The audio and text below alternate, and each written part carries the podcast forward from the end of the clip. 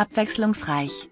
Eine Abwechslung würde dir gut tun, zum Beispiel eine Gelegenheit zum Improvisieren, zu Tempo oder Risiko. Erweitere deinen Spielraum und unternimm etwas Ungewohntes, das dir Spaß macht. Doch Vorsicht, das Unfallrisiko ist leicht erhöht. Gereizte Stimmung. Nimm deine Gefühle ernst. Diesen Nachmittag reagierst du auf Angriffe besonders emotional. Umgekehrt trittst du anderen leicht zu nahe und löst heftige Reaktionen aus. Ein bisschen Sport und Bewegung bauen die Spannung ab, Neigung zum Maßlosen. Du bist diesen Nachmittag und Abend unersättlich und willst vermutlich zu viel. Deine Erwartungen sind tendenziell hoch und können entsprechend leicht enttäuscht werden. Nicht dass du bescheiden sein sollst, aber verwächle Großzügigkeit nicht mit Maßlosigkeit.